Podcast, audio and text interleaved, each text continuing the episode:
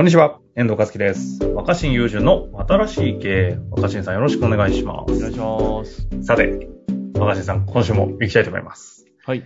今日はですね、4年目と、創業4年目の経営者となっておりますが、えー質問だけですのでご紹介させてください。えーブランディング事業、コンテンツ制作事業、その他の事業ドメインとしてコンサルティング、教育研修を行っております。うん。立ち上げ時できることからキャッシュを作ってきたこともあり、事業ドメインが分散しており、いわゆる選択と集中とは真逆の状態にあります。うん。事業収益は 3, ほどあり3億ほどあり、利益も出ていますが、一言で何会社かを説明もできない状況で、今後どの方向に展開していくか迷っています。うん。当社規模の会社によくある事例ではないかと思い、リスナーの中にも同じような状況の経営者が多くいると思います。様々なフェーズの経営を支援されてきた若新さんから見て、この状況において思考すべき方向性を指南いただけないでしょうか。新しい経営の実践に活かしたいと思います。よろしくお願いいたします。うんということですね。一番悩んでるのはどこなんだろうね、これね。確かに。絞りたいか絞りたくないかもちょっとわかんないですしね。逆にどの辺が悩んでそうというふうに見て取れます？いや、というよりはなんか選択と集中がいいとかって言う人がいるから、あ、そうそうそうそう。そうそね。れを意識しすぎちゃってんのかな。ああ。うん。ただ、僕の考え方なんだけど、はいはい。聞きたいですね。やっぱその、いや、頭の中ってスッキリしてる方がいいと思うんですよ。うん。うん。うん。その、何をやるにしても、自分の中での、なんか、同じ基準みたいなもので捉えられたら楽じゃないですか。はいはいはい。そのことの方が大事だと思うんですよ。だから事業ドメインが一つに絞られてるってことじゃなくて、何か物事に取り組むときに、いつも自分の中で大事なことは一つに絞り込まれてるってことの方が、ああ。うん、その、うん。会社にとってもいい影響を与える。まあ、その、僕、僕、僕はね、会社って経営者の頭の中がそのまんまなんか、オフィスとか、ホームページとかサービスとか全部に影響されてんなと思うんだよ。いろんな人見てきて。はいはい本当に経営者の頭の中がそのまんま、現実になってると。な、なってるなってる。いや別にその、オフィスだって、ウェブだって、それぞれその、あオフィスの内装をする会社とか、ウェブ制作会社に外注してるはずなんだけど、すごく頭の中が影響を与えてると思うんですよね。今ここで言ってるのはトップ経営者の頭の中がっていうのが、そうそうそう。やっぱそうなんですね。うん、で、選択と集中でもしそれが本当だとしたら、そうすべきは事業じゃなくて頭の中なのかな。おおなるほど。うん。さすがの視点ですね。うん、いや、まあ僕はそうしてきたかも。僕、まあ経営者っていうには、あのー僕はね、不十分だけど、でもいろんなえ事業をやって、まあ小さな会社もいくつかやって、まあ言ってみれば、まあ大学のラボみたいなものを、まあ経営っていうか運営して、やってきて思うことは、よ、よく、あの、褒めてもらえて嬉しいなって思うのは、うんうんうん。あ何もブレてないんだね、みたいな。ああ、うん一貫してるっていうのは見てて思いますもんね。あそうそう。まあそうそう。そう言ってくれる人たまにいるから、あ、まうんあそれでよかったのかなっていう。うん。例えば、まあその、僕だったら、やっぱ、気になったことを試すとかね、実験するとか。うんうんうん、そうね。そうだね。その、疑問に思ったら、深掘りしてみるみたいな、そういう、なんかロロロック精神みたいなものをうん、うん大事にして、るうん、うん。まあ、あと基本的には、こう、あの、確実な成果を出すことよりも、まあなんか発見するための企画、うん、を大切にするとか、あとやっぱそこに、えー起こりうる人間関係に関心を持つみたいな、ああ。うん、それはもう、いつも、あの、大事にしてるし、まあいろんな企業のお手伝いしてるんだけど、あの、先日もある、僕が関わってる会社の経営合宿に行ってて、すごい長い間付き合ってんの、その会社。行くんですね、そういうの。うん。夜中にさ、あ、そういえばこの会社ってどんなサービスやってんだっけって話になって。他の社員さんたちが爆笑してたけどさ、そんな長い間やってて、みたいな。いや、だから僕が関心があるのは、その、そこに集まる人と人の間に起こること。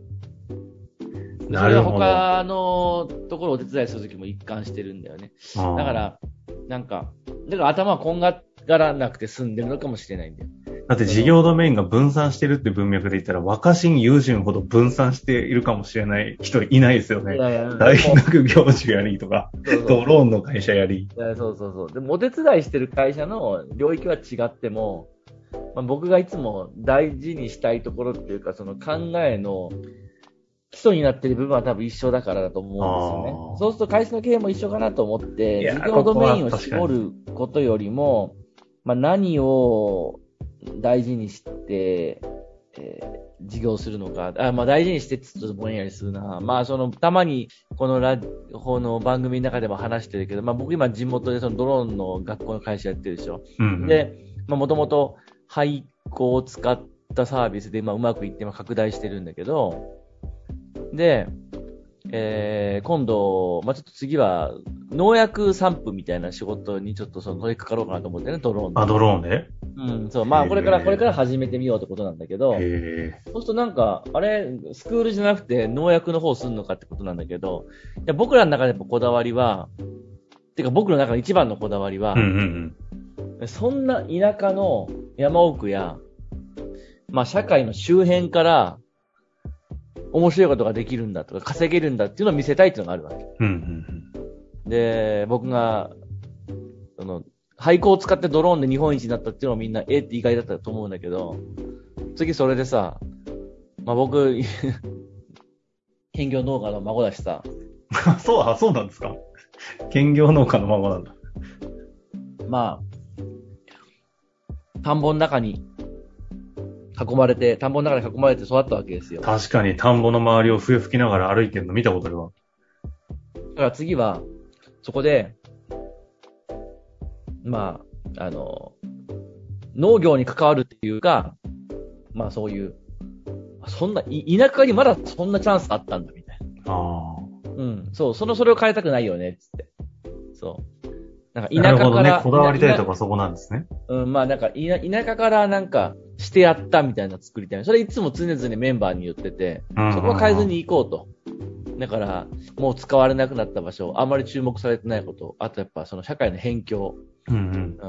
うん。で、さらになんかみんなまあ最近って、まあの農業やってる人って若い人でもいるけど、まあ、正直、その田んぼ行きたいっていうのは少数派じゃん。だって正。直汚れるから。そうです田ね。んぼ行って汚れるのに一番大変なのはね、こう爪の間に入った泥と取れにくいんだよ、マジで。確かに。洗えばさっと落ちるようなもんでもなかったりして、田んぼ作業したらもう爪の中真っ黒なんだよね。すごいこれ痛いんだよ、爪の間に入った細かいの落とそうと思うと。みたいな、何年農作業やってる人ってもうこの、シワの間に泥溜まったりするからね。うん。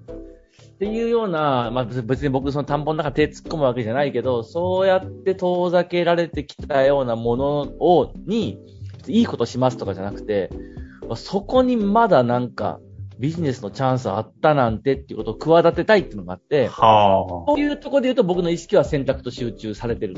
あ。なるほど。確かに価値基準が絞られてるよね。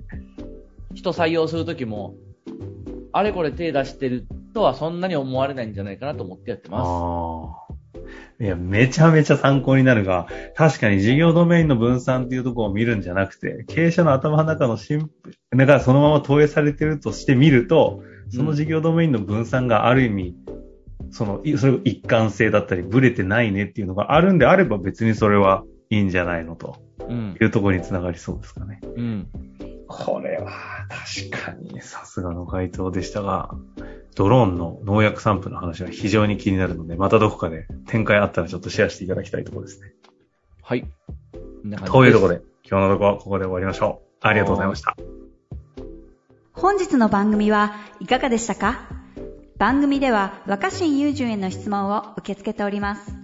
ウェブ検索で若新雄純と入力し、検索結果に出てくるオフィシャルサイト若新ワールドにアクセス。その中のポッドキャストのバナーから質問フォームにご入力ください。